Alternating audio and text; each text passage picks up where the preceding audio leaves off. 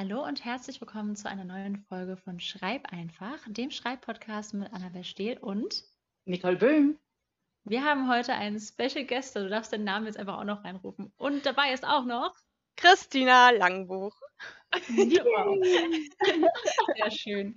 Ähm, genau, wir haben es ja schon angekündigt, dass wir unsere Agentin heute in der Folge dabei haben werden. Wir freuen uns riesig. Erstmal von uns beiden ganz, ganz großes Danke. Wir haben es gerade schon dreimal gesagt, aber nochmal ein Ja, nochmal, danke. danke auch von mir. Ich freue mich total, dass ihr mich gefragt habt und ich dabei sein darf.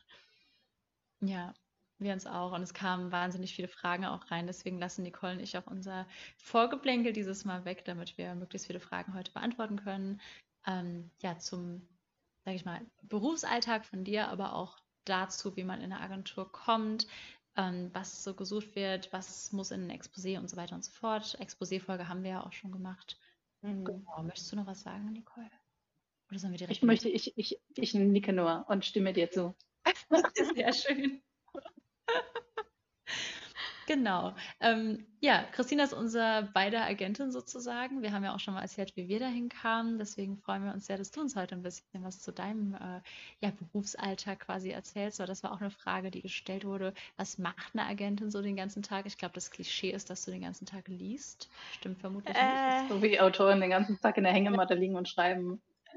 Was ich mir ziemlich schwierig vorstelle, in einer Hängematte zu sitzen und zu schreiben. Aber ja, äh, schön wäre es natürlich. Also, ähm, ich denke, also wenn mich jemand fragt: „Wie sieht dein Berufsalltag aus?“, dann ist mein allererster Gedanke ist immer unendliche Mengen an E-Mails, ähm, weil natürlich Kommunikation 'n total großer Teil meiner Arbeit ist, also in alle Richtungen, ne, mit den Autorinnen und Autoren, mit den Leuten im Verlag, ähm, mit meinen Kolleginnen in der Agentur. Wir sind ja zu viert mittlerweile bei Langenbuch und Weiß, also außer mir sind noch Gesa und Marie und Jessica dabei.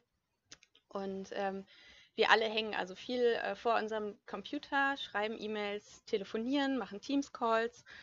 Ähm, gelegentlich sitzen wir auch an Texten. Nein, also das macht tatsächlich der, der zweite große Teil unserer Arbeit, ist die Arbeit an Texten, weil das wisst ihr ja selber, irgendwie gibt es immer irgendwas, seien es Exposés oder Leseproben, manchmal auch ganze Manuskripte, die man gemeinsam bearbeitet und äh, verschickt fertig macht, ähm, Ideen, manchmal ja auch nur so Brainstorming-Sachen, wo man über neue Ideen spricht. Ähm, ansonsten natürlich auch ähm, klar das Verschicken von Projekten, Vertragsverhandlungen, Verträge aufsetzen. Ähm, Gesa macht bei uns noch die, ähm, die Abrechnung und Buchhaltung. Also ähm, das ist bei uns so tatsächlich, das muss ich vielleicht vorneweg noch sagen, ich kann halt eigentlich immer nur für unsere Agentur sprechen, gerade was so Abläufe angeht, weil doch, glaube ich, ähm, jede Agentur so ein bisschen anders arbeitet.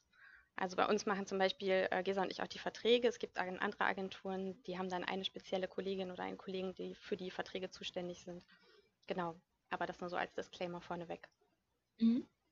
Ja, nee, ist ja auch gut zu sagen. Also jede Agentur sieht natürlich ein bisschen anders aus, auch in den Zusammenarbeiten, so wie jeder Verlag auch Dinge anders handhabt. Ja, genau. Ja. Ich will jetzt nicht die ganze Zeit Fragen stellen, damit ich heute auch noch ein bisschen Rede ja. Deswegen ich habe gedacht, äh, wahrscheinlich guckst du mich deswegen jetzt so intensiv ja. an, damit ich die nächste Frage stelle.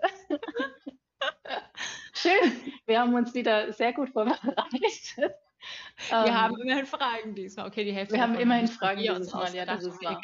Das ist wahr.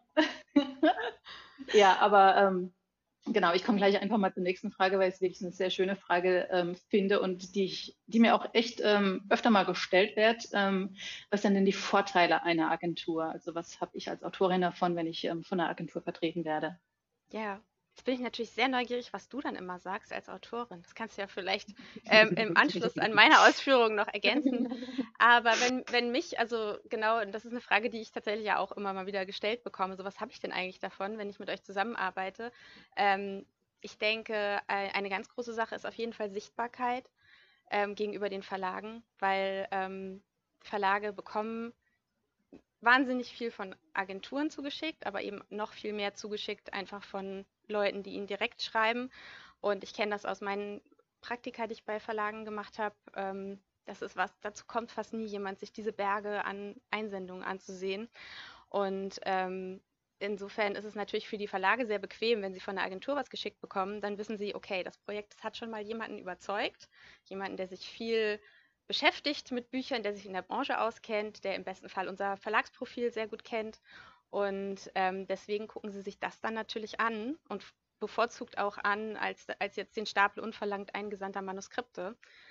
Ähm, was man aber natürlich auch bekommt, ist ein Partner, eine Partnerin, die man immer an der Seite hat. Ne? Jemand, also das muss man vielleicht auch nochmal sagen, ähm, Agenturen werden ja von euch Autorinnen bezahlt. Also wir bekommen eine Erfolgsprovision. Wenn wir euch erfolgreich vermittelt haben, verdienen wir mit. Ähm, das sind so 15 bis 20 Prozent äh, üblicherweise. Und ähm, das heißt aber auch, wir sind immer auf eurer Seite. Also die Verlage profitieren natürlich von uns und unserer Arbeit, aber ähm, wir sind eure, eure Partner und ähm, Gesprächspartner. Wenn's, also das kann natürlich immer sein, neue Ideen gemeinsam entwickeln, das machen wir ja auch sehr gerne. Ähm, eben an vorhandenen Projekten arbeiten.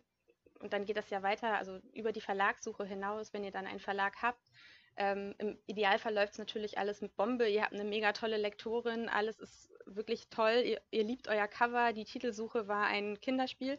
Aber manchmal oder meistens ist es ja immer nicht so glatt und irgendwas ist. Und dann habt ihr halt immer eine erste Anlaufstelle, wo ihr euch melden könnt und wo ihr sagen könnt, ähm, ich bräuchte da doch mal noch eine zweite Meinung oder jemanden, der mal auf den Tisch haut oder jemand, der einfach ein bisschen vermittelt.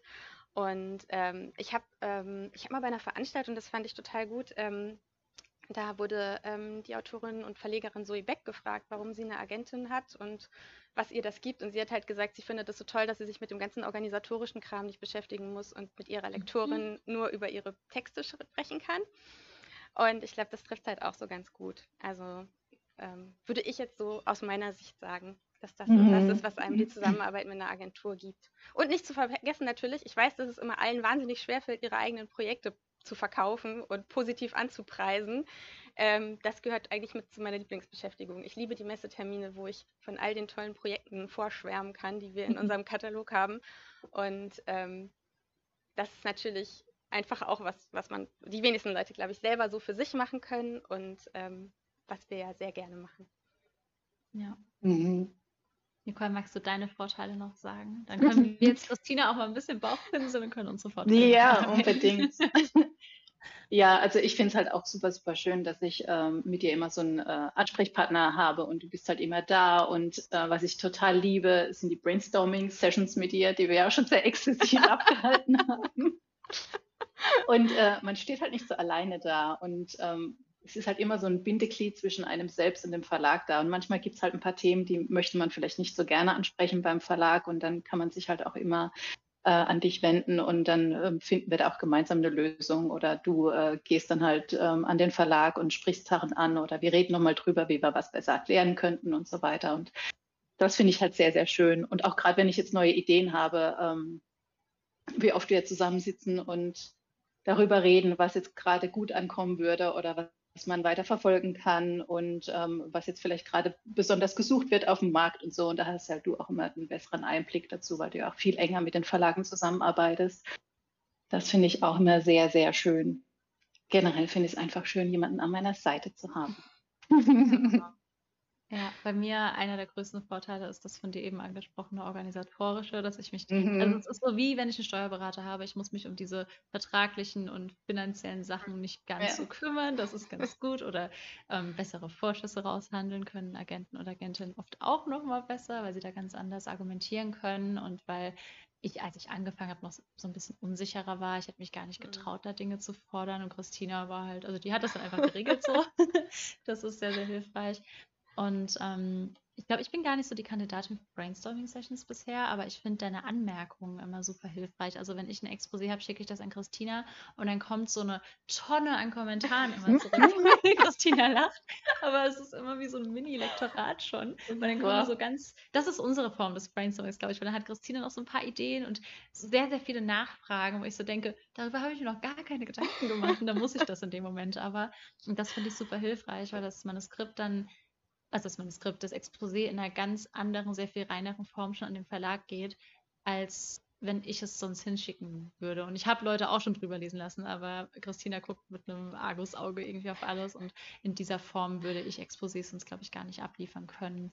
Und was auch hilft, ich glaube, das ist bei mir jetzt damals nicht ganz so nötig gewesen, weil ich den Kontakt zu Lux schon hatte. Aber wenn man jetzt nicht so vernetzt ist in der Buchbranche, eure Agentin, euer Agent ist für euch vernetzt, weil er oder sie hat diese Kontakte, wenn ihr sie nicht habt. Das ist halt auch super hilfreich. Was dann bei mir vielleicht ja auch noch kommt, wenn ich mal woanders hin möchte. Aber genau. Ja. Christina grinst, seit ich das mit den Kommentaren gesagt habe. Ich kann mich irgendwie daran erinnern, dass ich mehr als einmal eine E-Mail an dich reingeschrieben habe. Bitte erschrick nicht. So. Ja, ich weiß. Aber es ist, es ist, okay. Das schreiben aber alle immer. Auch, ich glaube, Nicole hat das schon mal geschrieben. Meine, ähm, immer wenn ich so Testleser auch habe, die schreiben das. Egal was ist, sagen Leute mal, bitte erschreck nicht, ich habe noch eine Idee. Oder wenn ich mit Laura am Brainstorm war. Aber ich, ich finde es gut, wenn Leute Ideen haben zu Projekten. Ich mag das. Gut zu ja. wissen. Oh nein. Oh, oh, oh, oh. Okay, ich streiche die letzten fünf Minuten. Hast du es Ja, nee, es ist, es ist echt okay. Ähm, du hast ja eben so ein bisschen erzählt von den unverlangt eingesandten Manuskripten, die beim Verlag liegen und dass natürlich LektorInnen oft da gar nicht so die Zeit haben, da reinzugucken. Wie ist das bei euch? Ihr kriegt ja bestimmt auch tonnenweise Manuskripte einfach eingeschickt und ich weiß, dass ihr auch schon Aufnahmestopps hattet und viele Agenturen haben das ja immer mal wieder. Wie viel kommt da so rein? Es wollte jemand wissen, wie viel pro Woche reinkommt. Kann man das festmachen oder? Also es ist mal so, mal so. Ich habe tatsächlich mal nachgeguckt jetzt, weil es mich dann jetzt auch interessiert hat. Ähm, und äh, es ist ich würde sagen, es sind so zwischen 20 bis 40 Sachen pro Woche, um die 100 jeden Monat.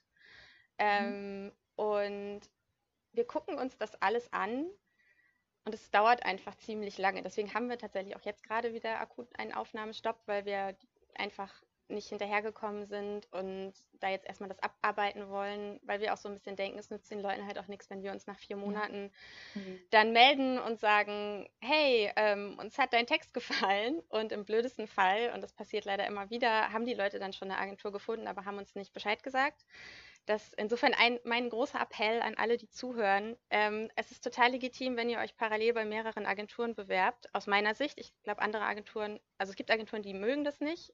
Für uns ist das okay, aber wir würden das gerne wissen und wir würden gerne Bescheid gesagt bekommen, wenn sich jemand für euren Text interessiert. Dann können wir uns den nämlich schnell noch angucken, eventuell auch unser Interesse anmelden und äh, im schlimmsten Fall, beziehungsweise falls ihr euch aber sofort schlagartig für die andere Agentur entschieden habt, weil es eh eure Favoritenagentur war, ist das ja auch total in Ordnung. Aber dann sagt uns Bescheid, dann müssen wir nicht die Zeit aufwenden, uns euren Text mhm. noch anzugucken. Mhm. Das ist halt einfach immer so ein bisschen das Frustrierende. Und genau, wir waren es so ein bisschen leid, halt irgendwie immer so dieses Gefühl zu haben, dass wir so hinterher sind und haben gedacht, das ist am ja, fairsten. Wir sagen jetzt erstmal Stopp.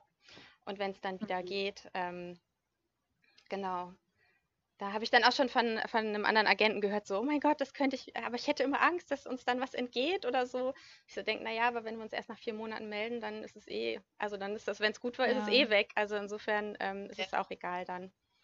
Nee, ich finde genau. das eigentlich auch total schön und fair. Also ich, ich kriege ja, man kann ja bei euch gucken, wen ihr alles so unter Vertrag habt. Das sind ja auch sehr, sehr viele AutorInnen und die haben ja auch noch alle Projekte, die ihr laufend betreut und das ist ja einfach auch wahnsinnig viel. Ja, und da muss ich halt auch ganz ehrlich ja. sagen, also ihr, die Autorinnen und Autoren, die wir schon vertreten, ihr seid halt einfach die Priorität und ihr seid das Wichtigste. Und wenn wir dann noch, also, ne, und wenn dann noch Zeit ist, dann können wir weitere Manuskripte prüfen, aber manchmal ist einfach keine Zeit. Und ähm, ja. Mhm. genau. Aber wir freuen uns natürlich auch. Und es ist auch gar nicht so, ähm, ich weiß irgendwie, weiß ich nicht, wenn man so Verleger oder Lektorinnen fragt oder so, die sagen dann immer, ja, ähm, wie viele, also wie viele Texte haben Sie denn aus diesem Stapel unverlangt eingesandter Manuskripte schon rausgezogen? Und dann sagen die so, ja, eins in fünf Jahren oder so. So ist es auch gar nicht. Also wir werden da auch immer fündig und ähm, entdecken tolle Texte, tolle neue Autorinnen und Autoren, aber ähm, ja, es dauert einfach ziemlich. Ja. Ich würde direkt eine Mhm. Anschlussfrage stellen, wenn ich kurz darf, weil auch äh, gefragt wurde, ob ihr wirklich auch alles lest. Du hast ja gemeint, ihr schaut euch alles an, aber in der Regel wird ja ein Exposé eingeschickt und eine Leseprobe. Liest ihr das alles komplett? Merkt ihr manchmal schon so ab der Hälfte so, nee, funktioniert nicht und legt es dann zur Seite? Kann man sowas sagen?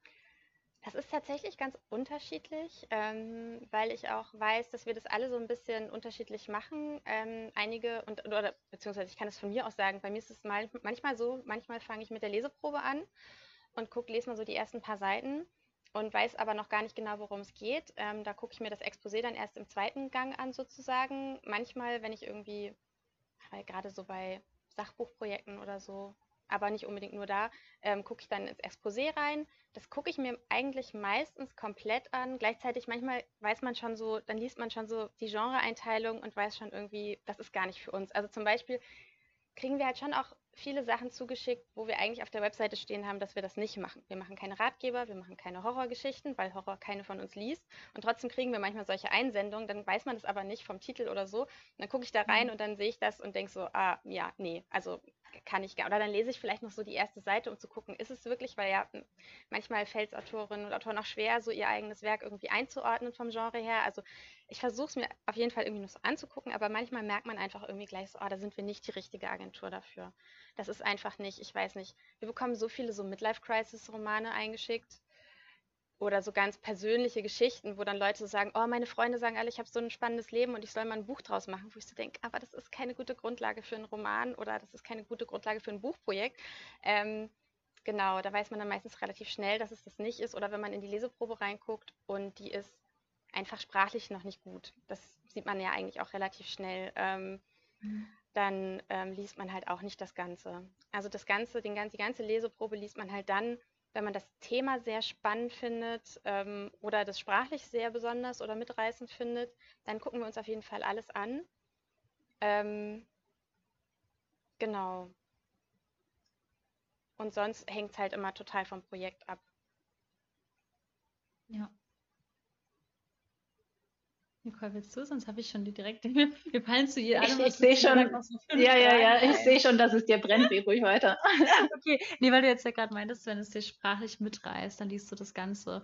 Und es kam auch eine Frage rein, ob man ein Lektorat von der Leseprobe machen sollte, bevor man das an euch schickt. Oder sagst du, das kann sinnvoll sein? Sagst du, nee, wir wollen wissen, wie du schreibst, bevor es lektoriert ist? Was, was würdest du da raten? Also ich denke, das kann sinnvoll sein, wenn man zum Beispiel eine Rechtschreibschwäche hat. Also das ist ja gar kein mhm. Ausschlusskriterium, um äh, erfolgreich Bücher zu schreiben. Äh, es würde halt einfach nur die Lesefreundlichkeit steigern des Textes, wenn ich eben, äh, weil letztendlich wäre ja auch das, was wir dann rausschicken und das, was später der Verlag machen würde, es wäre ja immer ein bearbeiteter Text und das ist total okay und ich finde es auch gerade dann eigentlich ganz gut, wenn man da von Anfang an offen kommuniziert und sagt, ich ich habe eine Lese- oder ich habe eine Rechtschreibschwäche und äh, mein Text wurde von einer Person nochmal bearbeitet oder gegengelesen auf jeden Fall. Und dann ist das total okay. Dann weiß ich auch als Agentin, mit was ich dann rechnen muss, weil vielleicht ähm, stimmt wirklich sonst alles äh, und dann will ich die Autorin oder den Autor auf jeden Fall vertreten. Aber ähm, dann weiß ich, kann ich das immer schon mal so ein bisschen im Hinterkopf behalten, dass man da einfach vielleicht für die Textarbeit noch ein bisschen mehr Zeit braucht. Ähm, genau, aber grundsätzlich erwarten wir kein Lektorat ähm, der Texte, weil genau wie du sagst, es ist ja auch für uns interessant zu sehen, wie schreibt die Person eigentlich? Also wie sieht der Rohtext aus? Wie sieht das aus, ähm, was ich dann, was ich bekomme und was ich an die Verlage dann weitergebe, wobei wir, also erfahrungsgemäß muss ich sagen, wir arbeiten immer noch an Texten mit unseren AutorInnen und ähm, aber einfach so ein bisschen so, damit man so ein, so ein Gefühl dafür bekommt, ne, wie eben so ein Rohtext mhm. von der Person aussieht, ähm, ist das auf jeden Fall gut. Ja. Aber das ist vielleicht auch ganz hilfreich, weil ich glaube, das ist so ein Irrglaube, den viele haben, dass sie, bevor sie überhaupt was rausschicken, das schon lektorieren müssen. Ich kenne auch ähm, Schreibende, die das dann wirklich machen. Die nehmen dann schon das Geld in die Hand und zahlen mhm. schon ein Lektorat, bevor es rausgeschickt wird. Das ist ja auch einfach finanziell eine Belastung. Ja, genau. Also das würde ich halt, das würde ich überhaupt nicht. Und ja auch gerade von, also weiß ich nicht, dann gibt es vielleicht Leute, die die sich das, ja, die sich das halt leisten können. Und wenn die das gerne machen wollen oder so, dann können die das natürlich machen. Ich sage nicht, dass man es das nicht machen kann, aber ähm, das erwarten wir auf gar keinen Fall. Mhm. Ja, vielleicht auch ganz schön zu hören für manche, die ja. zuhören, sich vielleicht Sorgen gemacht haben. Ja, nimmt vielleicht auch ein bisschen den Druck. Mich hat auch mal äh, jemand angeschrieben, die eben eine Rechtschreibschwäche hatte und meinte, sie hätte zwar eine schöne Geschichte zu erzählen, aber sie traut sich halt nicht, ähm, eben wegen ihrem Problem. Aber es ist vielleicht dann auch nochmal gut zu hören, dass es kein Hindernis es äh, sein muss. Nee, also in meinen Augen nicht. Also das ist halt, weil das ist ja was, was man gemeinsam super gut beheben kann. Also mhm. ähm, wichtig ist dann halt einfach, dass äh, du dann andere Sachen beherrschst. Ne? Also dass du eben, wie gesagt, wie du meintest, eine schöne Geschichte erzählen kann, die irgendwie einen guten Spannungsbogen hat, wo die Figuren rund sind und ähm, die Dialoge funktionieren und so weiter. Also das ist halt, das ist tatsächlich so ein bisschen eine Frage, die wir uns manchmal stellen, wenn wir Projekte prüfen, wo uns irgendwie vieles schon gut gefällt, aber manche Sachen auch noch nicht so richtig rund sind und dann wägen wir so ein bisschen ab, ähm, wie viel Arbeit wäre das noch? Können wir das leisten oder ähm, ist es eigentlich ein bisschen zu viel?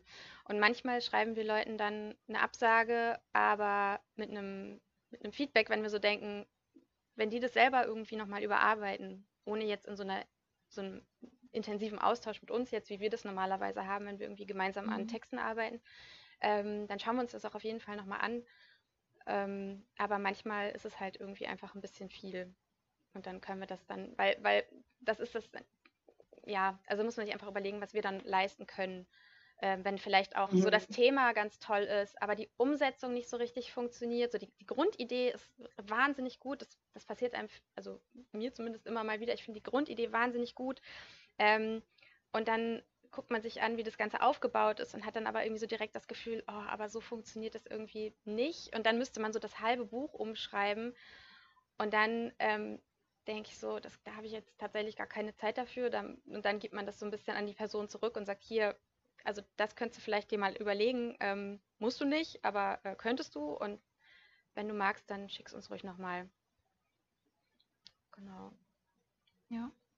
Aber auch total hilfreich dann, ja dass man damit dann schon arbeiten kann, auch wenn man vielleicht dann, also ist ja nochmal eine Ermutigung eigentlich auch, das an eine Agentur zu schicken, dass eine Absage ja nicht immer eine klare Absage ist, sondern dass man auch ja. das überarbeiten und hinschicken kann. Oder selbst wenn es eine Absage ist, man vielleicht Feedback hat, mit dem man weiterarbeiten und sich weiterentwickeln kann.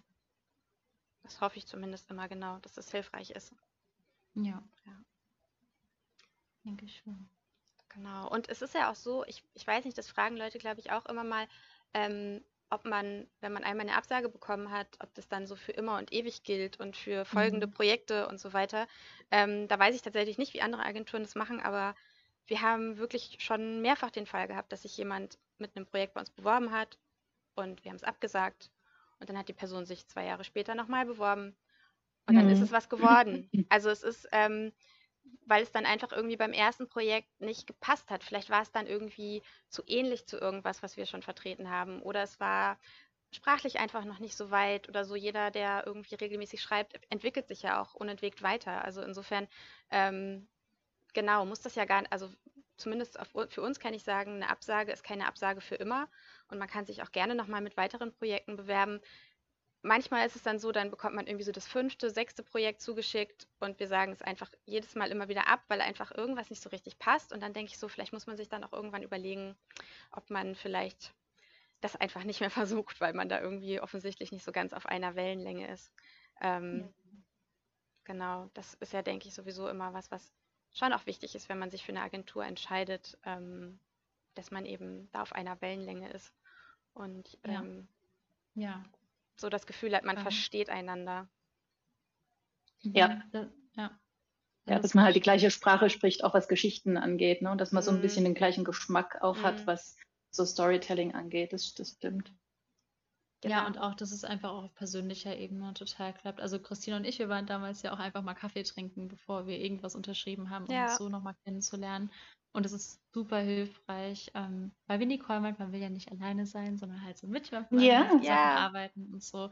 Und ich finde es total schön, dass das, das gilt ja für uns alle drei jetzt so, alles so auf freundschaftlicher Ebene halt auch läuft irgendwie. Das ist super hilfreich. Oh, also es ist trotzdem professionell, aber es ist halt so ein Miteinander. Das mag ich echt gern.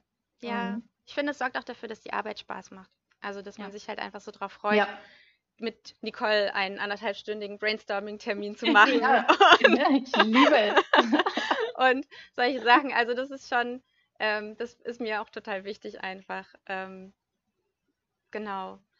Irgendwas wollte ich gerade noch sagen, das habe ich jetzt natürlich vergessen. Ach so, genau.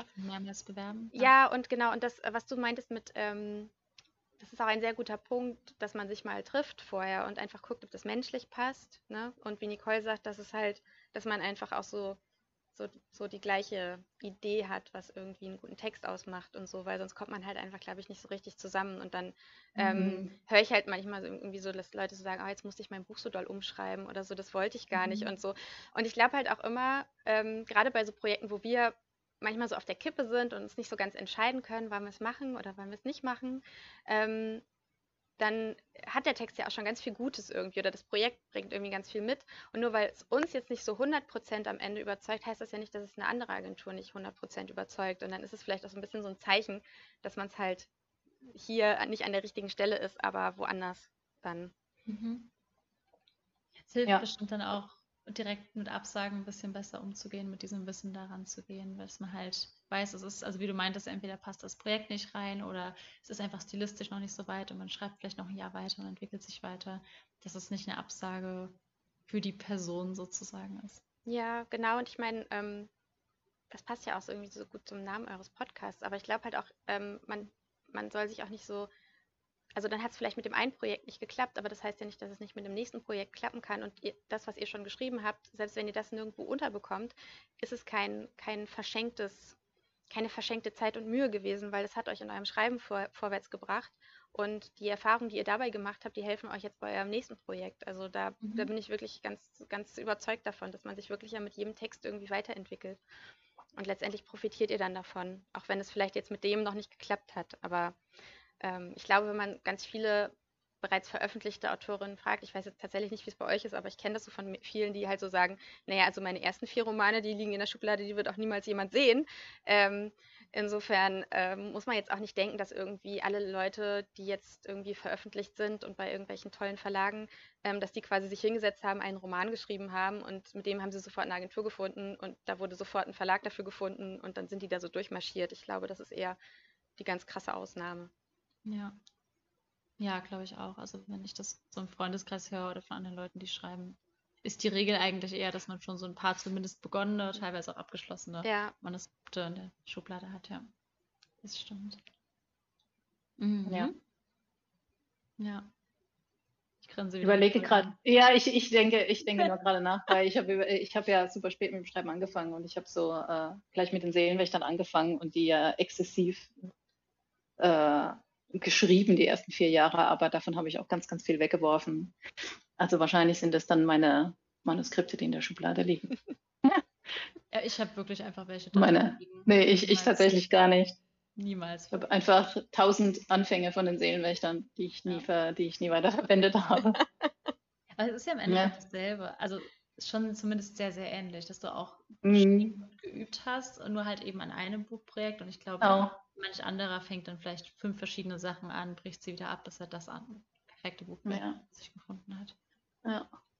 Ja, ja super spannend. Ja. Nochmal und guck, ob du das fragen willst. Dir brennt aber schon die nächste Frage. Nee, nee, ich kann mich zurückhalten. Nee, es ist okay, du kannst, lass es, lass es raus, Annabelle. Ich, ich merke dir das über unser Chaos, ey. Um, so geht es immer bei uns so. Ähm, nee, nur weil du ja vorhin so ein bisschen. Ich meine, du hüpfst, hüpfst noch nicht auf dem Stuhl auf und ab. Nee, manchmal, wenn ich, Oh ja, wenn Nicole lange redet, mir fallen Dinge an, fange ich immer so an. Auf und dann Stuhl fängt sie an zu hüpfen. Das hast du jetzt noch nicht gemacht. Die Eskalationsstufe ist noch nicht erreicht. nee, das kommt noch. Ähm, ich höre zugewandt zu, wobei mache ich bei dir natürlich auch. Ähm, nee, aber du hast gerade eben dass gerade die Kurve gekriegt. ja, ne? Ähm, dass du mit der Leseprobe anfängst. Und irgendwie finde ich das voll spannend, weil in meinem Kopf hat man immer das Exposé zuerst gelesen. Aber es ergibt ja auch voll Sinn, die Leseprobe zu lesen, wenn man noch komplett frisch an den Text rangeht mhm. und nicht weiß, was passiert. Aber irgendwie kam mir das nicht. Deswegen so meine Frage, was braucht eine Leseprobe oder vielleicht auch das Exposé, um dich zu catchen? Ist jetzt natürlich eine super individuelle Frage, wie du meintest, jede Agentur hat das anders. Aber gibt es so Kriterien, bei denen du so sagst, so, boah, ja, da bleibst du jetzt ran? Also, naja, also bei der Leseprobe ist es natürlich, das ist dann wirklich, glaube ich, sehr subjektiv. Da muss es dann einfach irgendwie einen sprachlich direkt so reinziehen. Und ähm, dass man irgendwie quasi schon auf Seite 5 ist und man hat es noch gar nicht gemerkt irgendwie, weil man das so wegliest. Ähm, und ähm, beim und das ist, und das ist, also zum einen, dass es so handwerklich gut ist und eben auch ähm, jetzt nicht sich einen Hauptsatz an den nächsten reiht oder so. Und dass man auch gut reingeführt wird in den Text und dann nicht so steht und irgendwie komplett verloren ist. Was ich tatsächlich auch immer schwierig finde, das passiert ganz oft, wenn man so ähm, epische Fantasy-Sagas hat, dass die mit einem ganz großen Vorwort anfangen, wo erstmal so die ganze Welt erklärt wird und die Götter und so weiter. Das ist unglaublich spannend in der Entwicklung, sage ich jetzt selber so als langjährige Rollenspielerin. Es ist aber auch einfach nicht besonders interessant zu lesen und ich möchte das gerne im Text, in der Geschichte erfahren, mhm. eingebaut in die Handlung und nicht vorher in so einem Infodump. Und das ist immer schon mal so ein Zeichen, dass die Person vielleicht noch nicht so weit ist, ähm, wenn man quasi erst den Infodump hat und dann die Geschichte losgeht. Ähm, beim Exposé finde ich es immer ganz schön, wenn man das öffnet und es einfach direkt ein strukturiertes Exposé ist und nicht einfach nur so ein paar Sätze, die mehr so eine Analyse des eigenen Textes sind, als, äh, also das gibt es halt eben auch manchmal. Ähm, oder wenn da eben nicht steht, Zielgruppe, alle, lese, alle, die lesen können von 9 bis 99. Das ist so, ja. Also es gibt ja so ein paar Ein bisschen Punkte. über Ravensburger Spiele. ja. ja, genau. Und dann ist es halt, also Schön ist halt immer, wenn man so ein bisschen sieht, dass die Person sich schon mit dem Schreiben oder auch mit dem Buchmarkt beschäftigt hat, einfach weil man dann so sieht, da ist schon so ein gewisses Level an Professionalisierung oder Professionalisierungswillen. So, ich weiß, es ist immer fies zu sagen, nenn uns jetzt einen Vergleichstitel und dann sagen irgendwie ganz viele Leute immer, um beim Fantasy-Beispiel zu bleiben, Herr der Ringe und Game of Thrones und man denkt so, das ist jetzt sehr hochgegriffen, gibt es vielleicht noch was anderes, aber ähm, ähm, es ist halt, und das ist, und ich, und ich gleichzeitig, wir kennen das ja auch, also wir, wir machen das ja auch, wenn wir Exposés an Verlage verschicken, ähm, dass wir da immer versuchen, gute Vergleichstitel zu finden. Und manchmal ist es einfach wahnsinnig schwer. Manchmal gibt es nichts, was einfach genau so ist, wie das, was uns an diesem Text so begeistert hat. Aber ähm, zumindest, dass man so ein bisschen, dass das Genre stimmt. Es ist halt manchmal auch so, dass viele sich nicht entscheiden können und dann steht dann irgendwie so, mein, mein, mein Romanprojekt ist eine spannende Liebesgeschichte, die historisch angelegt ist und so einen Mystery-Aspekt hat und äh, dann so ins Horror abgeht, aber äh, es geht auch ganz viel um Freundschaft oder so. Und man denkt so, das kann ich mir alles in einem Buch vorstellen, aber wo soll denn der Buchhändler das hinstellen? Sag mir das doch. Ich glaube, daran kann man sich auch immer mhm. so ganz gut orientieren. So, wo soll der Buchhändler das nachher hinstellen? Auf welchen Tisch soll er es legen? Ähm, mhm. Genau, und dann immer, also das sind so, so ein paar so kleine Infos, wenn ich die so im, im Exposé irgendwie schon so finde, dass ich so das Gefühl habe, ah, die Person kennt sich so ein bisschen aus, die hat sich schon damit beschäftigt, die weiß, wo es hingehen soll, dann kann ich ja schon mal ein ähm, bisschen davon ausgehen, dass dann entsprechend der Text auch so bestimmte Sachen beinhalten wird, die eben in einem gewissen Genre erwartet werden.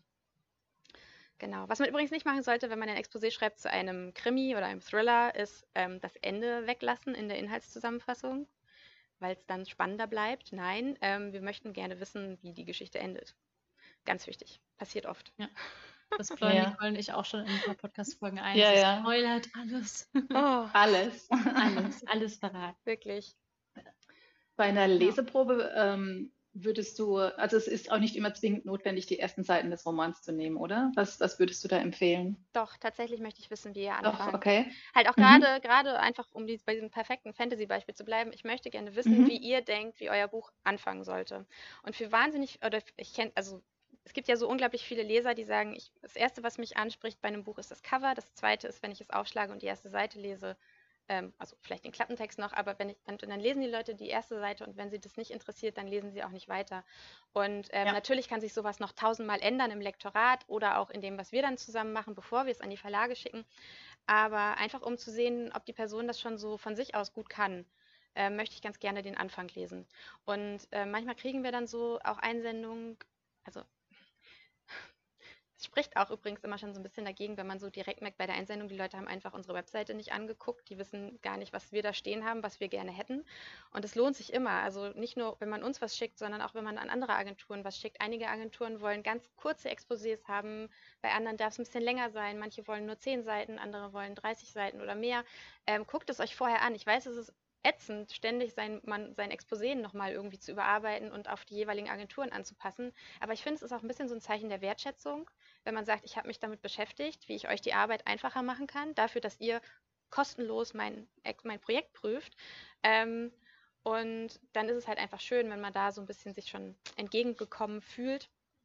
Ähm, genau, und ich, und dann, ähm, also und mir zum Beispiel gibt es halt gar nichts, wenn mir jemand die besten drei Szenen aus dem fertigen Manuskript schickt dann habe ich ja überhaupt keinen mhm. Kontext. Also dann ähm, kann ich vielleicht sehen, wie die Person bestimmte Sachen schreibt, aber das, äh, das ist eigentlich nicht das, was ich in dem Moment wissen möchte. Ich möchte ja wissen, wie Figuren eingeführt werden zum Beispiel. Ne? Das, weil das, finde ich, generell für einen Text immer ganz wichtig ist, ob man irgendwie, wie lange es dauert, bis der zentrale Konflikt startet und so weiter. Deswegen wollen wir auch immer gerne ein bisschen mehr Leseprobe haben, einfach weil wir wissen, dass es manchmal ein bisschen dauert, bis das passiert, aber mhm. ähm, ja, genau. Also so, ich würde ja. immer sagen, solange nichts anderes angegeben ist, ähm, schickt einfach immer den Anfang eures Romans oder eures Buchprojekts. Mhm. Bei Sachbüchern ist es ein bisschen was anderes, muss ich dazu noch sagen. Vielleicht, wenn man ein Sachbuch schickt, ähm, dann kann man auch ein Beispielkapitel nehmen, weil da ist es einfach ja anders. Da gibt es keinen Spannungsaufbau in dem Sinne und so. Da wollen wir einfach wissen, ob ihr Experten seid in eurem Gebiet und ob ihr schreiben könnt. Bei Sachbüchern werden ja auch tatsächlich, ist ja immer die, die Erwartung an das Stilistische nicht ganz so hoch. Da ist es ja viel wichtiger, dass ihr euch auskennt. Und ähm, zur Not kann man immer noch jemanden finden, der euch dann beim Schreiben unterstützt. Deswegen ist da dann das Beispielkapitel nicht so entscheidend. Aber wenn es um Romane geht, finde ich schon immer den Anfang ganz wichtig. Mhm. ist auch schön, dass du sagst, sorry. Nee, du zuerst. Ha. dass man äh, dann ja später auch nochmal dran arbeiten kann, weil ich weiß auch, dass es ähm, bei mir ja auch so war, als ich die Leseprobe zum Beispiel zu One Last Song geschrieben habe, ähm, hat sich die ja dann nochmal zusammen im Lektorat ähm, tatsächlich verändert zu der Leseprobe, die wir ursprünglich hatten. Also so, so, Dinge sind ja dann auch nicht in Stein gemeißelt, aber du brauchst ja trotzdem irgendwas, eine Grundlage, mit der du weiterarbeiten kannst und wo du merkst, in dieser Variante würde diese Geschichte funktionieren. Genau, also was wir halt machen, wenn wir an mit den, wenn wir an den Leseproben arbeiten, ähm, in seltenen Fällen, wie gesagt, auch mal am ganzen Manuskript, aber meistens halt erstmal an der Leseprobe, ja. Ähm, wir sagen dann immer, das ist so ein bisschen wie so ein Vorlektorat, also weil das ist schon ähm, Textarbeit, würde ich sagen. Also ähnlich wie ja. das, was man in einem Lektorat macht. Aber es gibt dann immer so, so Punkte, wo man, finde ich, als Agentur halt nicht mehr so richtig weitermachen kann, weil eben dann ja entscheidend ist, was der Verlag denkt und ob man jetzt so bei so größeren, größeren Änderungen irgendwie oder so, dass man dann sagt, das, das lassen wir jetzt so, das muss dann der Verlag sehen ähm, oder da will ich jetzt auch gar keine Entscheidung treffen, weil das machen wir jetzt so, wie du es möchtest. Und ähm, wenn der Verlag das dann anders haben möchte, dann können die das dann mit dir ausmachen, aber ähm, genau, bis zu dem Punkt machen wir das dann. Ich wollte nur kurz eben nochmal den Punkt aufgreifen, ähm, bei dem du von der Wertschätzung gesprochen hast und dass man die, die Bewerbung quasi so ein bisschen anpasst, weil ich finde, im Endeffekt ist es wie wenn man sich normalerweise bewirbt. Der Lebenslauf wird der gleiche mhm. bleiben, aber das Bewerbungsanschreiben passt du auf den Job an und das machst du ja auch, weil du den Job haben möchtest und auch aus Wertschätzung der HR-Abteilung gegenüber oder so, keine Ahnung. Und genauso würdest du es ja auch machen, wenn du dich auf eine Agentur bewirbst, weil du ja dann auch schaust, passe ich da überhaupt rein? Das machst du ja beim Job beispielsweise auch. Und ich finde die Parallelen da eigentlich schon, die sind da. Und es ist, ich wusste gar nicht, dass es nicht so gemacht wird. Ich finde es dann auch irgendwie so ein bisschen schade. Wahrscheinlich wird dann Forma einfach mal überall was hingeschickt. Ähm, ja. Aber ja, ich weiß, dass ihr es auf der Seite stehen habt. Ich weiß, dass es die ganzen großen Agenturen, die kleinen wahrscheinlich genauso draufstehen haben, wie lang das Exposé sein darf. Ähm, und ja, bei euch ist es zum Glück ein bisschen länger, finde ich sehr, sehr gut. Oft sind es nur drei Seiten, das ist super schwierig, ich weiß, aber sich da halt einfach dran zu halten und das anzupassen, weil im Idealfall kennt ihr eure Geschichte und fangt halt notfalls mit der langen Version an und dann kürzt es runter. Ich glaube, so rum ist fast einfacher. Ja. Ja. Würde ich auch sagen. Genau, ich weiß, wie schwierig äh, Exposé schreiben ist und ich weiß, dass das für ungefähr niemanden die Lieblingsdisziplin ist. Außer so ganz selten, also ich kenne so ein ganz paar Autorinnen, die sagen, sie schreiben sehr gerne Exposés. Aber ähm, genau, und ich weiß, wie schwierig das ist, aber es ist halt irgendwie trotzdem immer ganz schön, wenn man so merkt, da hat sich jemand so ein bisschen Gedanken gemacht und mhm. ähm, weiß ich nicht, jetzt habe ich zum Beispiel in den letzten Jahren auch immer mal ähm, auch für Verlage ähm, tatsächlich so Blogbeiträge geschrieben, was muss in ein Exposé rein. Also ich habe das äh, für Carlsen gemacht, ich habe das für Fischer Tor gemacht. Ähm, das kann man online finden. Insofern kriegt man es quasi so präsentiert und dann ist es natürlich total schön, wenn man dann irgendwie sieht, okay, die Leute haben sich wenigstens ein bisschen informiert. Ähm, aber das ist halt auch so, also ja, du sagst, du glaubst es irgendwie nicht, aber wir kriegen halt auch so E-Mails, da steht dann so drin, sehr geehrter Herr Langenbuch-Weiß. Ich so denke, das ist nicht mein Name und das bin ich nicht. Und ähm, danke, dass Sie sich so, so wirklich damit beschäftigt haben, wem Sie Ihre E-Mail schicken.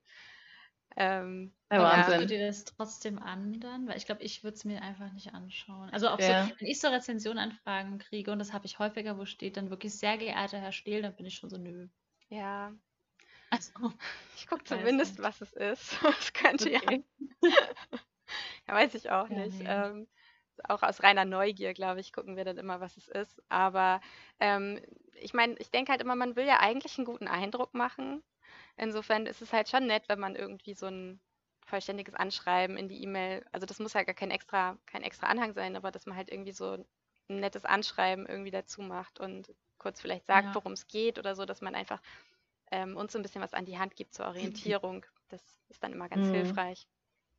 Vor allem, weil die, also wenn man das wirklich will und Autor oder Autorin sein ist wirklich kein leichter Job und das ist schon die Hürde, an der es scheitert. Also aus meiner Selbstständigkeit heraus gedacht, denke ich jetzt so, wenn diese Mini-Recherchearbeit, die wirklich nicht lang dauert, du kannst einfach ins Impressum schauen oder über uns oder so und da ja. werden dir die Leute mit Foto präsentiert, mit Vita und allem, ähm, dann halt vielleicht wirklich nochmal fragen, ob man das wirklich auch genug möchte. Ich weiß nicht, ob das jetzt sehr privilegiert ist, das zu sagen, aber ich, ich weiß halt, was ich mir für einen Rappel gemacht habe, mich zu bewerben damals und wie ich tausendmal alles durch bin. Ich habe das an so viele Leute geschickt, dass sie drüber lesen und so. Ähm, ich hätte, ja, deswegen, ich habe mich das gar nicht getraut, das irgendwie an zehn Leute zu schicken, ohne mal vorher auf die Website zu gehen und einfach alle mal mit Herr anzusprechen und so. Gerade auch in der Buchbranche, die ja. ist. Ähm, ja. ja, also man denkt das halt immer so, ne? Man denkt so, naja gut, du willst Autor werden, aber du hast nicht mal unsere Webseite gelesen. Also es ist so, hm, ja. Na gut, aber mhm. also die meisten Leute schreiben dann sehr nette Anschreiben und ähm, ja, dann macht es auch Spaß wie immer, wie immer gilt auch hier, so die, die wenigen richtig miesen Ausreißer ähm, fallen dann besonders auf. Wie bei allem. Ja. Ja. Ja. Nicole, ich grinse uns wieder an. Ich habe auf die, ich habe gerade auf unsere Fragen geguckt, habe mich ja, gefragt, ob, mal los. Ob, aber du bist immer die Königin der Übergänge. Ja. Ich traue mich nicht. Nein, doch, aber okay. Wenn. Oh Mann, jetzt brauche ich voll hier schon Angst. Ähm, nee, aber. Ähm, Was jetzt mein Schreibtisch wieder? Oh Gott. Nicole wird gerade kleiner in der Kamera. Ähm, nee, weil du ja gerade meintest, wenn dann jemand ein schönes Anschreiben gemacht hat und dann auf die Website geguckt hat und das Exposé genug lang, also lang genug ist und auch kurz genug, besser gesagt, und dich die Sprache sogar noch überzeugt hat und du sagst so, ja, okay, hier ist der Vertrag, hast du Lust? Wie geht es dann weiter, wenn man diesen Vertrag dann unterschrieben hat? Genau, also ähm, wenn wir uns dann einig geworden sind, dass wir das zusammen machen wollen, und das kann, also normalerweise haben wir dann auch noch Gespräch, dass wir uns mal kennenlernen, irgendwie Telefon oder Teams oder in echt, je nachdem, wo man halt gerade so wohnt. Ähm, wenn wir uns dann einig geworden sind, dann ähm, fangen wir meistens oder eigentlich immer erstmal mit an mit der Arbeit am Projekt, weil wie gesagt, eigentlich gibt es immer irgendwas zu tun. Ähm, die, kein, kein Text ist eigentlich schon so fertig. Also es ist vielleicht noch mal ein bisschen was anderes, ähm, je nach Genre, ähm, wenn man jetzt so einen sehr literarischen Roman macht, dann ähm, machen wir natürlich sprachlich weniger, weil da ja immer die eigene Sprache ein herausstechendes Merkmal ist. Ähm, bei anderen Sachen eher, also dann weniger und dann machen wir vielleicht auch noch ein bisschen mehr.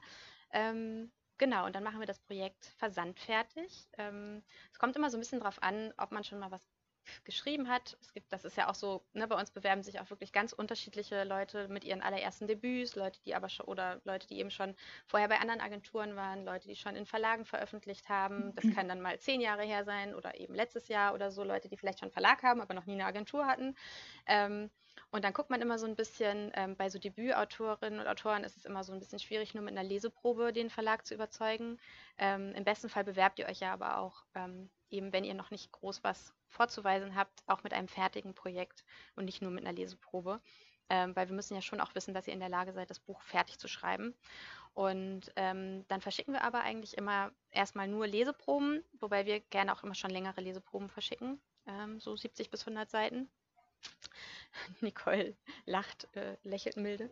Ähm, und ähm, genau, und oder wir, äh, je nachdem, welche Zeit auch gerade ist im Jahr, dann treffen wir natürlich immer auf den Messen. Die Lektorinnen und Lektoren ähm, machen Termine auch außerhalb von Messen, stellen eben neue Projekte vor und rühren für euch die Werbetrommel sozusagen.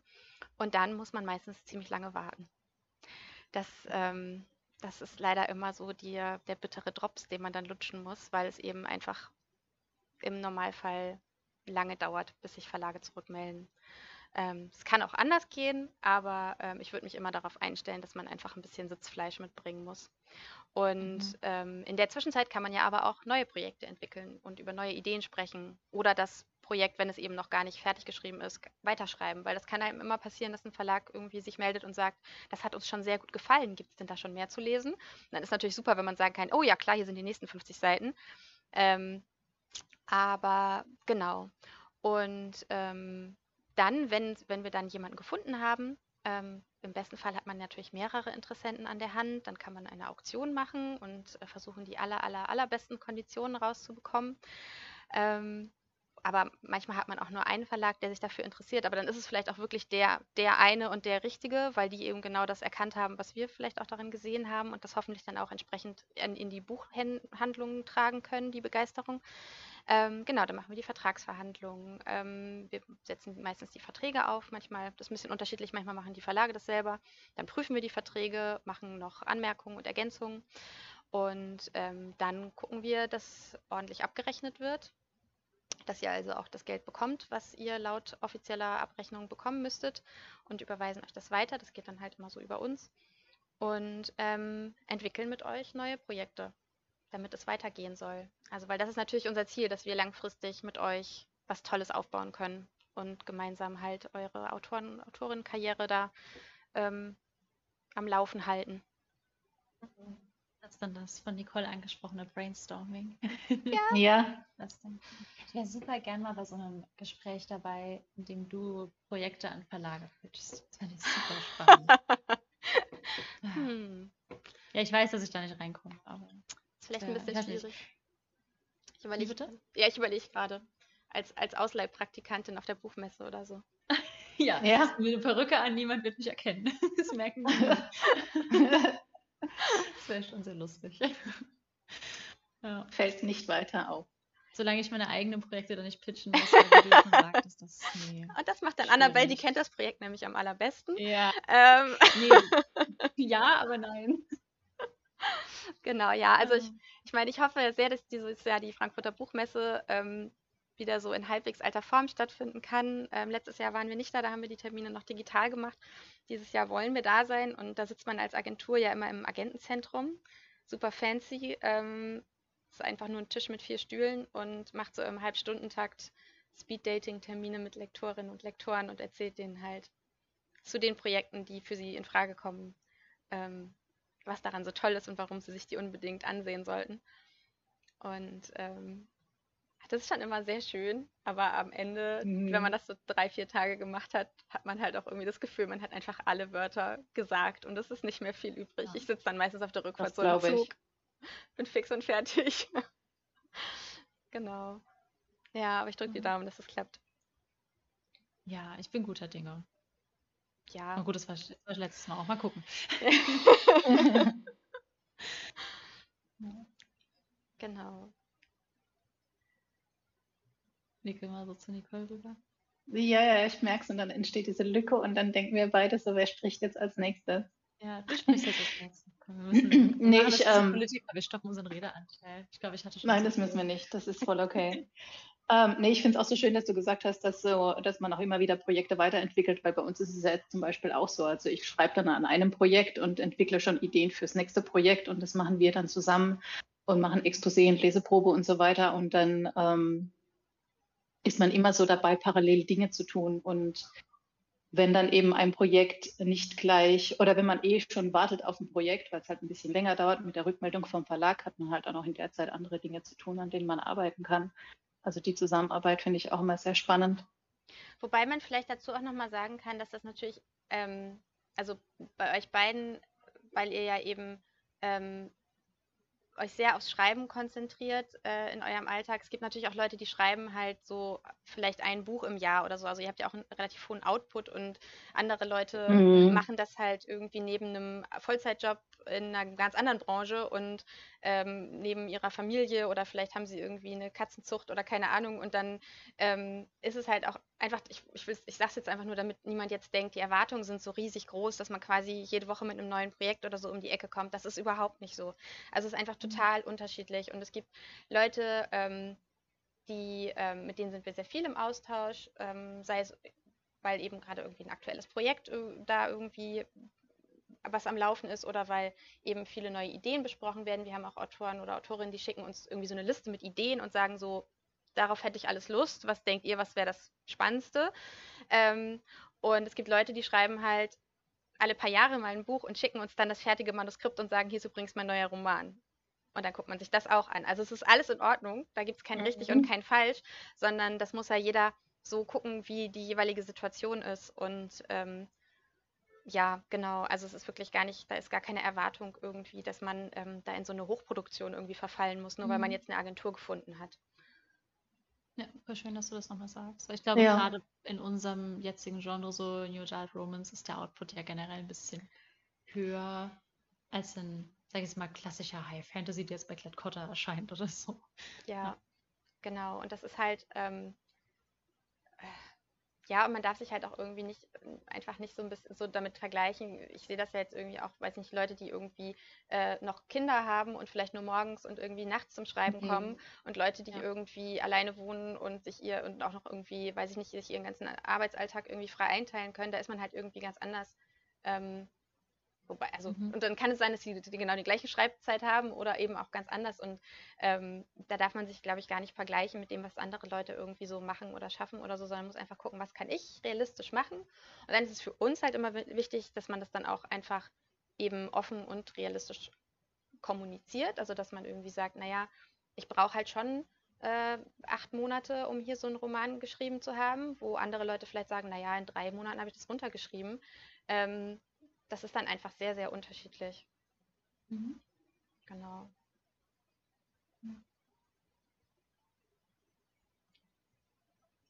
Bist du wieder dran, Annabelle?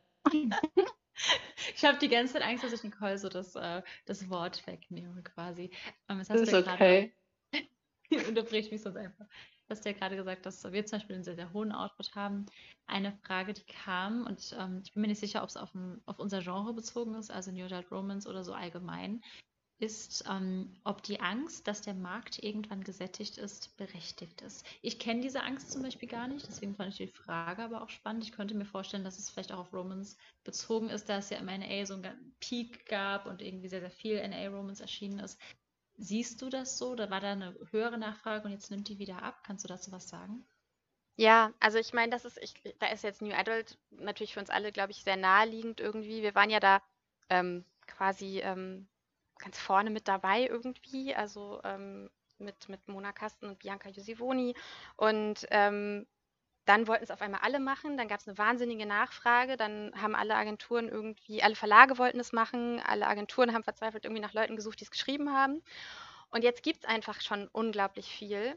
Und es wird zunehmend schwieriger, ist mein Eindruck, eine Geschichte zu erzählen, die so noch nicht da war. Und mhm. ähm, ich will gar nicht damit sagen, dass man immer unbedingt das Rad neu erfinden muss und irgendwie ganz unglaublich überraschende Konflikte oder so ähm, da irgendwie in seine Bücher reinhaben muss oder, oder 5000 Dramapunkte verteilen muss oder so. Ähm, aber es ist schon schwierig. Also, dass man halt oft das Gefühl hat, jetzt lese ich was, das habe ich eigentlich schon so gelesen, das kenne ich schon. Ähm, das gibt es doch irgendwie so ähnlich schon.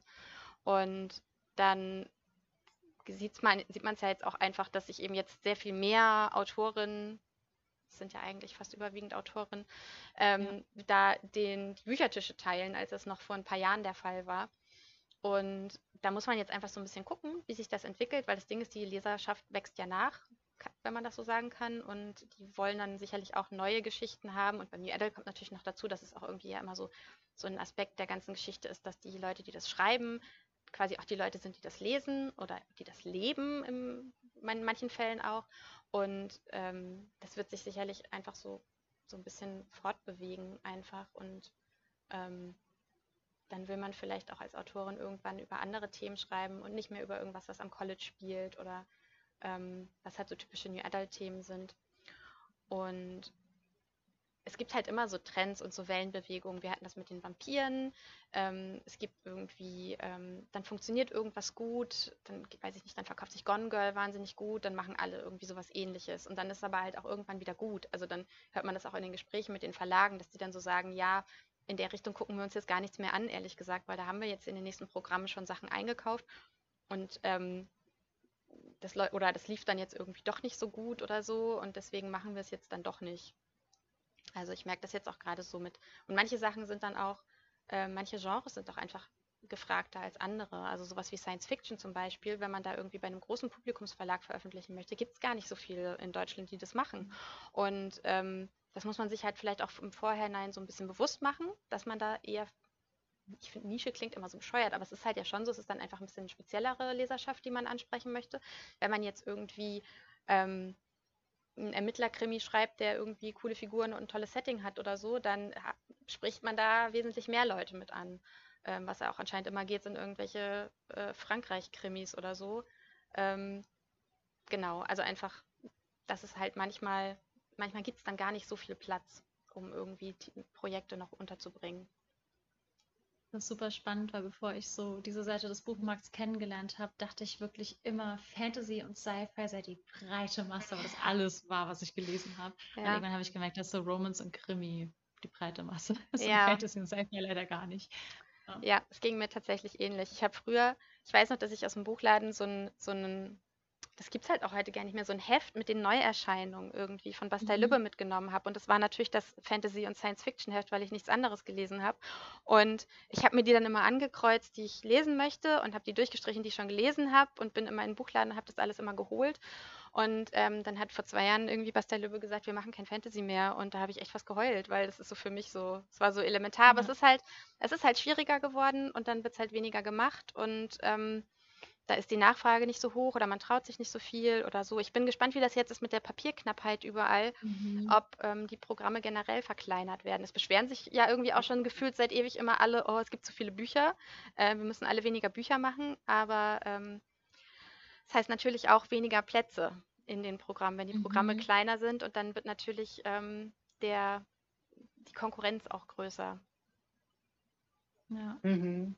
Also keine klassische Übersättigung, aber man kann quasi sehr, sehr viele Faktoren mit einbeziehen. Also klar, dass diese Peaks, ich meine, bei Dystopien damals war das ja auch so, als die Hunger Games rauskamen, ja. gab es sehr, sehr viele Dystopien. Jetzt ist das total ähm, abgeflaut, könnte ich mir für NA Romans, die wird es immer geben, genauso wie es Dystopien immer geben wird. Aber könnte ich mir auch vorstellen, dass es dann ein bisschen weniger wird. Romans ist trotzdem super beliebt, liegt überall aus, aber verteilt sich ja dann auch einfach auf mehr. Ja, ja, genau. Und dann gibt's, und dann kann man auch einfach total Glück haben und man taucht halt einfach zur richtigen Zeit mit dem richtigen Projekt mhm. auf. Ähm, aber und das ist ja das, was Verlage eigentlich auch immer so versuchen vorherzusagen. So, was wird denn als nächstes gut funktionieren, mhm. so ungefähr. Aber meiner, meines Wissens nach ist es eigentlich ziemlich unmöglich, das so vorherzusagen. Und wenn dann doch mal irgendwas funktioniert, dann ist man total überrascht. Und jetzt sowas wie TikTok sorgt halt auch dafür, dass auf einmal so ganz alte ja. Bücher äh, wieder aus der Versenkung gehoben werden, wo dann irgendwie deutsche Verlage verzweifelt versuchen, schnell eine Übersetzung oder so, wenn es noch gar keine gibt, ne, zu veranstalten. Aber ähm, das habe ich halt auch schon gehört von Leuten, die gesagt haben, es ist halt einfach, das ist halt einfach wahnsinnig schwierig, wenn irgendein Buch jetzt in den USA irgendwie gerade total abgeht. Du kannst gar nicht so schnell, ähm, du kannst das nicht nächste Woche auf den deutschen Markt schmeißen. Das geht einfach nicht. Es dauert zwei, drei Monate, wenn du schnell bist, das zu übersetzen und rauszubringen und so weiter. Und wer weiß, ob der Hype dann überhaupt noch hält. Mhm. Also, das macht es, glaube ich, gerade für alle nochmal ein bisschen extra schwierig, weil man ja wirklich immer versucht, herauszufinden, was wollen die Leute lesen ja. Und ähm, wie können wir das möglichst schnell bedienen? Aber es ist halt einfach nicht immer so zu machen. Und ich glaube letztendlich, was dann halt immer funktioniert oder worauf sich dann immer alle so zurückbesinnen, ist halt, es ist eine gute Geschichte. Es ist was, was die Leute vielleicht auch in 20 Jahren noch gerne lesen werden. Einfach weil man da so viel mitnimmt oder weil es einem so viel gibt. Und so viel geben kann halt auch einfach heißen, man ist gut unterhalten und man kann irgendwie kurz mal abschalten. Mhm. Ähm, genau. Ich habe heute, ich war Morgen in der Bahnhofsbuchhandlung und habe beschlossen, dass der neue Trend Academic Romance wird, also Ellie Hazelwood, weil die ja auch, das war ja so dieses eine große geboomte TikTok-Buch und der zweite Band kam jetzt raus mm. und das ist mhm. irgendwie auch schon wieder Bestseller und so. Und das gibt es, glaube ich, aktuell auf dem deutschen Markt noch nicht so. Ich weiß nicht, ob es funktionieren würde. Ich würde jetzt nichts von der Uni Leipzig oder Humboldt Berlin lesen wollen, wo irgendwie eine akademische Romanze anfängt. Das wird mir jetzt nicht so viel geben. Ähm, nee. Ich glaube ehrlich nicht, gesagt, das funktioniert bei Ailey Hazelwood auch nur, weil sie selber aus, aus diesem MINT-Bereich kommt und sie schreibt mhm. darüber und sie kann, sie kann halt die Leiden der Doktorandinnen so okay. authentisch schildern, weil sie das alles eins zu eins durchgemacht hat. Ähm, ich weiß auch nicht, ob das ähm, ob das bei irgend, irgend, also ob das bei einem Deutschen. Also, ne, es gibt halt jetzt diesen Dark Academia-Trend, den irgendwie viele machen, also dass diese ganzen Akademie-Settings in der, sowohl in der Fantasy als auch im Contemporary irgendwie ausgepackt werden. Ähm, aber wie lange sich das dann irgendwie hält und ich weiß noch, dann mhm. hatten irgendwie vor, vor ein paar Jahren, haben alle gesagt, oh, in, in den USA ist irgendwie gerade Steampunk das heiße Ding. Dann haben irgendwie deutsche Verlage das eingekauft und dann hat es hier einfach überhaupt nicht funktioniert. Das wollte keiner lesen. Das stimmt. Und das fand ich persönlich sehr tragisch. Ähm, aber ähm, und dann, also so total krass, dass dann irgendwie Leute gesagt haben, ja, jetzt habe ich schon so ein, jetzt habe ich da was eingekauft, aber wenn ich jetzt irgendwie meinen Leuten vom Vertrieb sage, das ist eine Steampunk-Fantasy, dann verdrehen die schon die Augen. Jetzt muss ich irgendwie gucken, dass ich quasi die Steampunk-Elemente darin unter den Tisch fallen lasse und mich auf irgendwelche anderen Aspekte konzentriere. Mhm. Also Ja, das kommt halt auch so dazu. Ne? Nur weil irgendwas in den USA oder in Großbritannien wahnsinnig gut funktioniert, ähm, muss das nicht heißen, dass es bei uns auch der totale Burner wird. Oder dass es sich dann irgendwie übertragen lässt und dann man irgendwie dann sagt, ja, hier kommt deutsche Autorin, schreibt das Ganze, aber schreibt es halt irgendwie in Deutschland. Und dann, wie du sagst, so, ah ja, Uni Leipzig, hm, sexy. Ähm. Ja, nee, weil ich weiß halt, ich kenne ja meine Dozenten, deswegen ist so, ja, ja. ja. Äh, Problem ist, glaube ich, auch wenn du jetzt meinst, halt Dark Academia und so, und das stimmt, aber wenn du dann jetzt als Autorin denken würdest, oh, der Trend und fängst es an zu schreiben, ja. dann kommt das Buch vielleicht in zwei, drei Jahren raus und dann ist es, also das ist dieser Glücksfaktor, den du vorhin genau. angesprochen hast, du kannst das nicht vorplanen. Genau, und das ist eben genau das, ähm, wir, also ich finde es dann immer, auch immer so ein bisschen schwierig, wenn Leute mich fragen, was ist denn jetzt gerade gesucht oder was ist denn jetzt gerade gefragt oder so, weil ich so denke, naja, ich kann dir jetzt so sagen, was jetzt gerade im Trend ist. Ich kann dir aber natürlich nicht sagen, was in drei Jahren, wenn wir quasi, wenn du mir jetzt was schreibst und wir das vermittelt haben und bis es dann erscheint, dann sind wir halt irgendwie in zwei bis drei Jahren in den meisten Fällen. Und das kann mhm. ich dir einfach nicht sagen. Also schreib halt das, was du jetzt schreiben möchtest. Und wir können natürlich so ein bisschen, manchmal ist es auch einfacher so zu sagen, was vielleicht nicht so gut funktioniert oder so. Also wir haben irgendwie weil, weil wir dann irgendwie vielleicht aus eigener Erfahrung auch so wissen, dass Bücher mit Superhelden irgendwie schwierig sind, ähm, was halt im Comic super gut funktioniert oder auch im Fernsehen mit Marvel super gut funktioniert, aber halt im, im Roman irgendwie aus irgendwelchen Gründen gar nicht. Ähm, und dann kann man halt eher sagen, nee, mach das halt nicht. Ähm, aber so richtig ähm, in die Zukunft gucken kann man halt nicht. Und dann passieren auf einmal halt so Sachen wie Harry Potter und auf einmal lesen halt Leute Sachen, die sie vorher nie gelesen hätten und alle machen Dinge, die sie vorher nie gemacht hätten oder so und Fantasy kriegt einen ganz neuen Stellenwert oder so. Also es ist so, ähm, ja, das ist halt ein wahnsinniger Zufallsfaktor, denke ich immer. Ja. ja. Mhm. Dann hast du eine aber Frage auch schon beantwortet. Oh, sorry. Wegen der Absage meinst du? Ach so, nee, das hatten wir aber auch schon. Ja. Ah ja, okay. Ja. Sorry, rede, ich wollte nicht. Nee, es ist okay. nee, ich wollte eigentlich ähm, überleiten, gerade eben, weil wir es auch davon hatten, dass eben nicht alles funktioniert, was, was man macht, wenn äh, eine Absage zu dem Projekt kommt. Also, oder wenn viele, wenn, wenn die Verlage generell, ich meine, man schickt es ja immer nicht nur immer an einen Verlag raus, sondern oft ja auch an mehrere. Und ja, wie geht es dann weiter mit dem Projekt, wenn jetzt sich kein Verlag findet? Oder hattest du dann auch schon mal den Fall, dass dann später doch noch ein Verlag kam und, und gesagt hat, oh, wir haben jetzt gerade ein neues Programm und wir suchen doch noch dieses eine Projekt. Du hast uns doch mal was vorgestellt. Ähm, so nicht. Also ich hatte, ich hatte tatsächlich schon mal den Fall, dass ein Projekt, was wir einfach nicht vermittelt bekommen haben und was wir quasi dann erstmal in die Schublade gelegt hatten, ähm, was ich dann nochmal rausgeschickt hatte als ähm, Beispiel. Da wollte die Lektorin sich irgendwie gerne angucken, wie die Autorin schreibt. Und dann habe ich ihr das geschickt und dann kam zurück, ja, dann würden wir das gerne machen. Ähm, das ist natürlich super, das passiert letztendlich cool. nicht, nicht mhm. ständig, aber ist natürlich super. Ähm, ja, es kommt halt immer so ein bisschen drauf an. Es passiert leider ja tatsächlich immer mal wieder, dass man Sachen nicht vermittelt bekommt. Und ähm, da muss man dann einfach gemeinsam entscheiden, was man jetzt damit machen möchte. Manchmal kann es sein, dann sind wir alle so super überzeugt von dem Projekt und finden es auch wirklich rund. Es hat einfach nur, oder vielleicht, das habe ich auch schon gehabt, dass ich für ein Projekt wahnsinnig positive Absagen bekommen habe und alle so, ja, ganz toll, wirklich super. Ich, ich hoffe so sehr, es findet äh, sich im Verlag, aber bei uns passt aus den und den Gründen nicht. Und ähm, und dass man dann so denkt, okay, vielleicht lassen wir das jetzt erstmal liegen und gehen es einfach irgendwie später nochmal an. Und ähm, dann ist vielleicht gerade nicht die richtige Zeit dafür. Also gerade so sowas wie mit den Dystopien oder so. Du hast vielleicht noch so ein Dystopieprojekt, aber jetzt stellst du es vor und stellst irgendwie fest, verdammt, jetzt ist irgendwie gerade die Zeit, wo keiner mehr Dystopien machen möchte oder alle gerade schon echt gut eingedeckt sind damit oder erstmal gucken wollen, wie es läuft. Und ähm, dann muss man sich halt überlegen, lässt man es dann jetzt erstmal liegen? Vielleicht kann man später nochmal was anderes draus machen. Vielleicht kann man es später einfach nochmal anbieten. Ähm, oder vielleicht macht man es selbst. Das ist natürlich jetzt auch nicht für jeden eine Option, für manche Autorinnen und Autoren aber natürlich schon, dass sie so sagen, na gut, wir müssen jetzt irgendwie, wir haben es jetzt eine Weile versucht.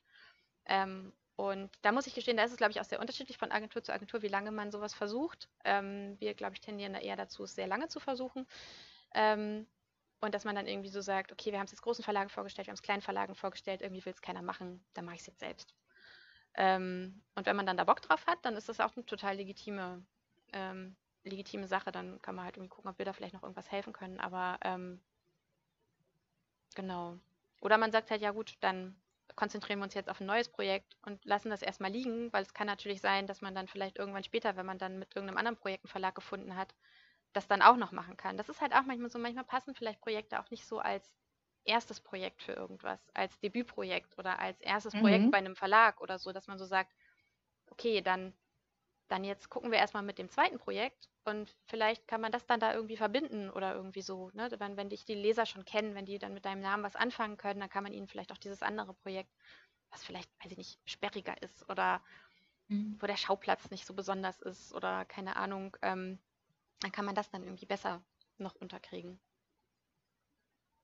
Ja, aber auch ein guter und sehr positiver Tipp eigentlich, damit umzugehen. Ja. Ja, also das Ding ist ja, wir, wir bieten ja nichts an, was uns nicht überzeugt hat. Also irgendwie, mhm.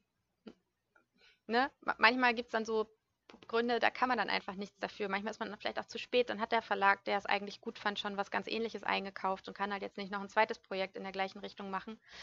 Und dann ist es voll schade, dann hat man so eine super positive Absage ähm, und kann sich trotzdem nichts dafür kaufen. Aber ähm, manchmal ist es auch so, dann sagt ein Verlag vielleicht was ab, aber sagt dann auch, mir hat aber gut gefallen, wie die Autorin geschrieben hat. Wenn die was Neues hat, dann schickt mir das bitte. Und das ist natürlich auch super. Mhm. Also dann ist es halt ja. auch so, wie mit dem, wie mit dem, es ist dann halt ein Roman, den habt ihr geschrieben und im besten Fall wird damit auch irgendwann noch was gemacht, aber ähm, vielleicht ist es auch jetzt nur der Türöffner. Und das ist dann ja aber auch gut. Ja, ja. das stimmt. Ja. ja, wir haben jetzt schon, es, es könnte unsere längste Podcast-Folge werden tatsächlich. Das will sich dann keiner mehr anhören. Na, wenig. ja.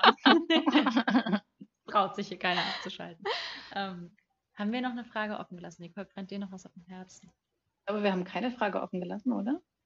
Ich, ich habe auch nichts mehr offen. Ähm, hast du noch irgendwas, Christina, was du loswerden möchtest an die Hörer und Hörerinnen? Ich glaube, ich habe meine ganzen Lebensweisheiten schon irgendwie durch, durch meine ganzen Antworten gestreut, ehrlich gesagt. Ähm, schön.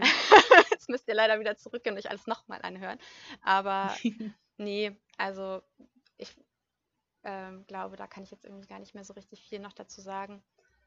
Das ist voll okay. Dann würde ich einfach noch sagen, folgt Langbuch und Weiß auch mal auf Instagram und so. Da habt ihr dann ja auch in den Stories immer, ob Aufnahmestopp ist oder nicht. Das heißt, dann kriegt genau. ihr da auch aus erster ja. Hand mit, wenn der Aufnahmestopp vorbei ist, solltet ihr euch bewerben wollen. Ich kann es nur empfehlen. Ich bin sehr zufrieden bei Langbuch und Weiß. Dankeschön. Ich auch. Und das wir verlinken es natürlich auch gerne in den Show Notes. Ja. Also eure Webseite und euren Instagram-Kanal packe ich dann ähm, gerne noch unten mit rein. Ja, das super genau. gerne. Ja, dir auf jeden Fall vielen, vielen Dank für die ganze ja, Zeit, danke die du genommen hast. Sehr, sehr gerne. Das hat sehr viel Spaß für gemacht. Für die Lebensweisheiten. ja. Genau. Noch als äh, Abschluss darf ich noch eine Mini-Ankündigung machen. Ich bin jetzt zwei Wochen im Urlaub. Das heißt, mit dieser wunderschönen längsten Folge, ähm, da habt. Wie bitte? Was? Was hast du reingeflüstert? Ich habe gesagt, ich nehme heimlich auf, aber nein, das nicht. Also kannst du rückmachen. Das wäre nee, nee. echt eine Überraschung. Sitze ich da beim Campingplatz und höre erstmal Podcast. Ähm, ja. Nee, aber da die Folge auch so lang ist, hört sie euch dann einfach nochmal an oder ähm, teilt sie euch auf. Gut, dass ich das jetzt am Ende sage, zu spät. Und dann, ähm, ja, hören wir uns in einer Weile wieder mit neuen Ideen und so. Ja, so machen wir es. Cool. dann okay. bis zum nächsten Mal. Bis dann. Tschüss. Tschüss.